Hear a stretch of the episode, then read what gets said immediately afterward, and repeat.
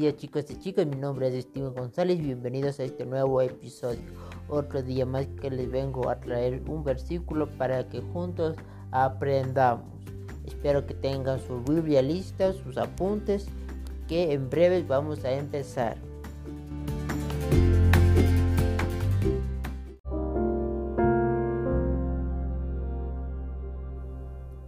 Muy bien, el día de hoy les vengo a traer del libro de Primera de Juan. Para ponerles un poco de contexto, el libro de Primera de Juan un poco se, data de unas cartas que el mismo apóstol escribió. No se sabe, no se sabe mismo eh, el destinatario si fue hacia una iglesia o hacia algún lugar en específico. Pero vemos que Juan pone esa, una característica específica que llama a a los creyentes a ser hijos de Dios, a ser luz en el mundo. Es una de las características que Juan siempre utiliza cada vez que escribe. Y el día de hoy vamos a ver en el capítulo 3, versículo... Mm, déjeme revisar, versículo 15 y 16, ¿no? A ver, vamos primero de Juan 3, 15 y 16, nos dice, todo aquel que aborrece a su hermano es homicida, y sabéis que ningún homicida tiene vida eterna permanente en Él. En esto hemos conocido el amor, en que Él puso su vida por nosotros, también nosotros debemos poner nuestras vidas por los hermanos. Aquí Juan nos está hablando de dos situaciones diferentes, ¿no? El primero es el amor eh, falso, eh, el, el, amor que no es real, porque todo aquel que aborrece a su hermano es homicida, ¿no? Y cuando nosotros leemos la palabra homicida, pues, suena un poco fuerte, pero atenta contra la vida de esa persona. Y no solo físicamente, sino espiritualmente. ¿no?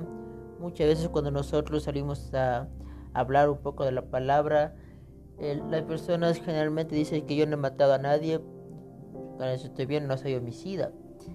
Pero a veces no se va más allá que cuando nosotros agredemos verbalmente nosotros le insultamos, le estamos haciendo emocionalmente, lo estamos matando y eso está matando también el alma de, aquella persona, de, aquel hermano, ¿no?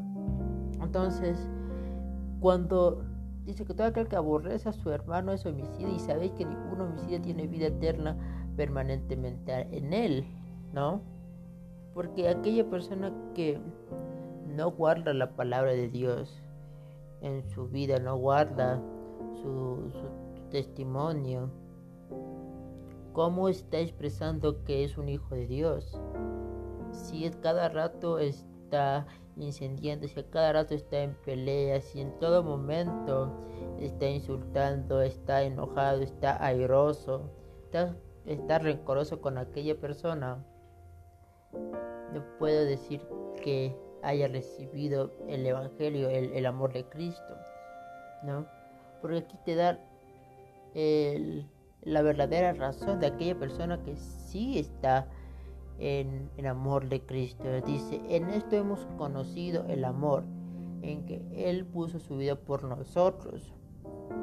Juan hacía recapitulación de que Jesús entregó su cuerpo, su sangre, por cada uno de nosotros, por todo el mundo. Jesús lo hizo. No lo hizo solo por cierta persona o lo hizo ya porque era su deber y no había otra opción. Lo hizo por amor. Y ese mismo amor Juan le está replicando y está diciendo que acuérdense en que Jesús murió en la cruz por cada uno de nosotros. Él entregó su vida. Entonces, ese mismo ejemplo que Él entrega su vida, nosotros debemos entregar nuestra vida por nuestro hermano, por nuestro prójimo, por, aquella persona que está al lado. Sé que es difícil a veces dar nuestra vida a aquella persona que nos ha hecho mal, que nos agredió, que nos insultó. Y mira, aquí va un paso importante que es el perdón. Perdonarle a esa persona, porque si yo soy un hijo de Dios, tengo que andar como Él anduvo. Tengo que entregar mi vida como Él entregó. No tengo que llenarme de ese rencor, ese odio, porque eso separa. Mira, Jesús es ejemplo de, del amor, pero del amor ágape. Y ese amor ágape es entregarse por completo, alma, cuerpo, por todo, para aquella persona. Dar su vida por otros sin interés. Es cuando nosotros hacemos un favor y muchas veces de nosotros queremos cobrar ese favor por interés o hacemos ese favor porque sabemos que nos va a beneficiar a largo plazo. ¿No? Pero en cambio con Jesús no. Jesús entregó su vida sin interés. Jesús lo hizo sin nada a cambio. Que Él murió, Él sufrió, Él gritó, agonizó como un hombre real. Lo único que Él quería es que nosotros sigamos su ejemplo, creamos en Él, sigamos sus pasos. Jesús sabe lo difícil que es para el ser humano ser amoroso. Jesús lo conocía muy bien, pero cada vez que iba paseando en Jerusalén por las sinagogas, sanando, había momentos en que lo reprendía, había momentos en que la misma gente dudaban de él o se enfrentaba con él criticándole, diciendo, ¿por qué lo haces? Incluso hasta le llegaron a dudar diciendo, ¿quién eres tú? Porque Dios está arriba y tú dices ser Dios. Incluso fue a tal punto de que le quisieron apedrearle a Jesús. Pero sabes que Jesús nunca desató una ira, no guardó rencor. Mira, una de las frases que a mí me gusta en repetirlo es cuando está en la cruz Jesús y dice, Padre, perdónalos porque no saben lo que hacen. Porque Jesús está diciendo que, que somos ignorantes, pero que los perdone. Porque esa misma ignorancia vamos a seguir a los años y a los años y el pasar de los años y nos va a costar más entender que Jesús nos manda que a guardar sus mandamientos, amarlo a Él y como lo amamos a Él, ese amor tiene que ser de igual al prójimo.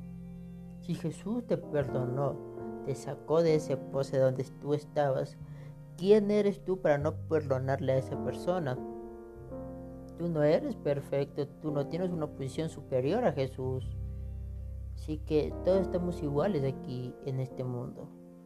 No somos ni mayor ni menor. Mira que el amor une, el odio separa. ¿Sí? Y vemos mismo en el mismo capítulo, versículo 18, que dice, hijitos míos, no amemos de palabra ni de lengua, sino de hecho y en verdad. Mira, Juan les está diciendo, hágalo, pero de verdad. No digan a voces, eh, yo soy buen hijo de Dios, yo le amo, yo le quiero, pero a espaldas cuando las luces estén apagadas estoy odiándole, le estoy reprendiéndole con casi con maldad, estoy maldiciéndole, estoy gritándole, estoy queriéndole matar. No. O sea, delante de la persona, amémosle tal cual como es, en todo momento. No seamos doble cara.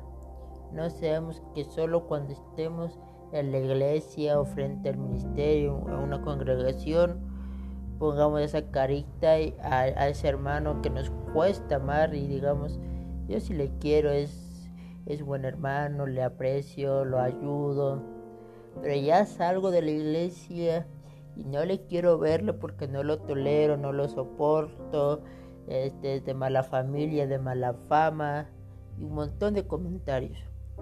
Pero el secreto está en el perdón, que es la única vía para restaurar el alma y la relación, porque amar genera una relación personal. Porque si tú amas a Dios, está generando una relación. Y ese mismo concepto debemos tener con nuestra persona. Sé que es duro cada día, pero no es imposible para Dios. Pidámosle al Señor que restaure nuestra alma, pidámosle que nos dé esa, esa paciencia, esa paz que trabaje en nosotros para perdonarlo. Si digámosle casi las cosas lo que Él nos hizo al Señor. Contémosle, desahoguémonos lo que Él nos haya hecho. ¿No? Pero no sintamos ese rencor porque eso nos va a ir envenenando y el enemigo usará esto para alejarte no solo de la iglesia, del ministerio, sino para alejarte de Dios. ¿No? Porque muchas veces nos alejamos de los ministerios de la iglesia porque está aquella persona que no le soporta. Impidamos que eso pase, ¿sí? Así que te dejo esta pequeña reflexión para que entiendas que debemos amar en hecho y en verdad, no solo fingir.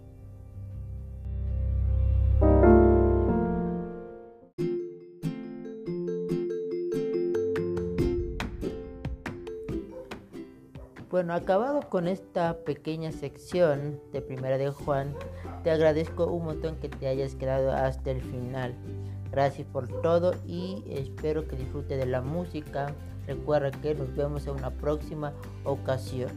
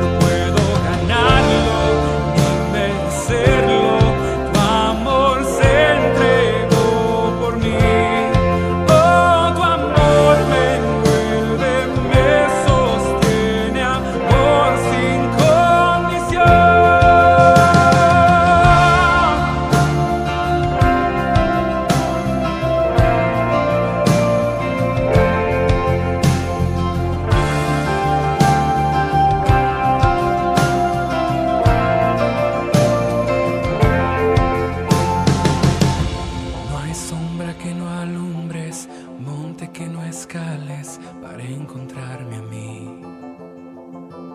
No hay pared que no derrumbas, tira que no rompas para encontrarme a mí.